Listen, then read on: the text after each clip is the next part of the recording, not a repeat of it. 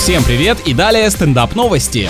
Пассажир метро в костюме Человека-паука вызвал споры у пользователей. На опубликованном видео мужчина показывал акробатические номера и танцы, но понравилось это не всем. Поклонников супергероя наверняка это больше расстроило, чем обрадовало. Скорее всего, очень больно смотреть, как твой кумир собирает мелочь по вагонам. Многие комментаторы упрекнули трюкача в том, что он ломает поручни, не рассчитанные на то, чтобы на них висели, а также нарушает общественный порядок громкой музыкой. Нет, ну таких душнил точно можно смело называть занудными гоблинами.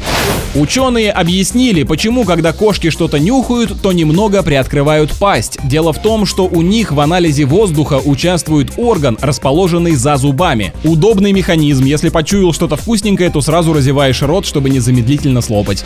На этом пока все. С вами был Андрей Фролов. Еще больше новостей на нашем официальном сайте energyfm.ru.